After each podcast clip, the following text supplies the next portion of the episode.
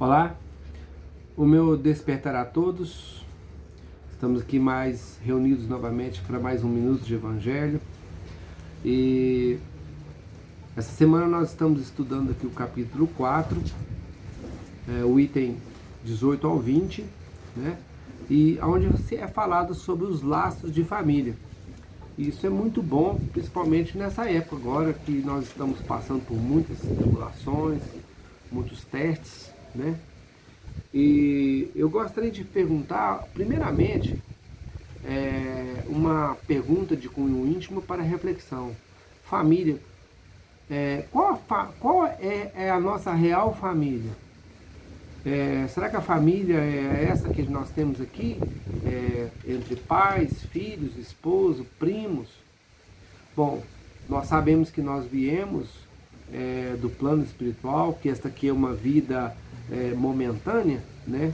Então nós compreendemos que da onde nós viemos, nós também, será que nós viemos também de uma família? Será que essa família que nós estamos aqui, ela não é a mesma família do lado de lá? Que nós marcamos compromissos aqui e reencarnamos e vêm as pessoas e nós nos reencontramos aqui, começamos a formar novamente essa família e depois a gente começa a voltar essa é uma coisa interessante para a gente analisar. E este é um fato.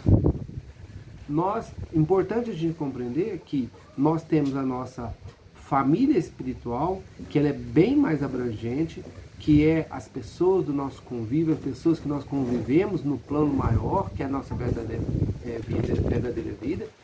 E nós temos aqui a família consanguínea, que é esta pequena parte dessa família que se reúne aqui reúne aqui com propósitos específicos de evolução, de melhora, de ajuda ao próximo, né?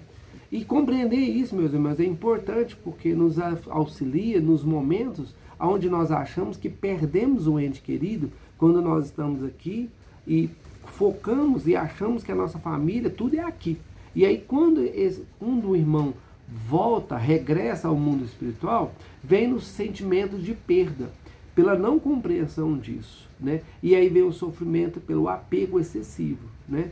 Então, meus irmãos, nós compreendemos dessa forma que nós fazemos parte de uma família espiritual que vem aqui, se reúne aqui, parte dessa família aqui, mas que depois, paulatinamente, a gente vai voltando novamente. Então, os laços de família não se rompem é, com a morte. Muito pelo contrário, eles se fortalecem porque nós voltamos novamente ao ser da nossa família maior, nossa família espiritual.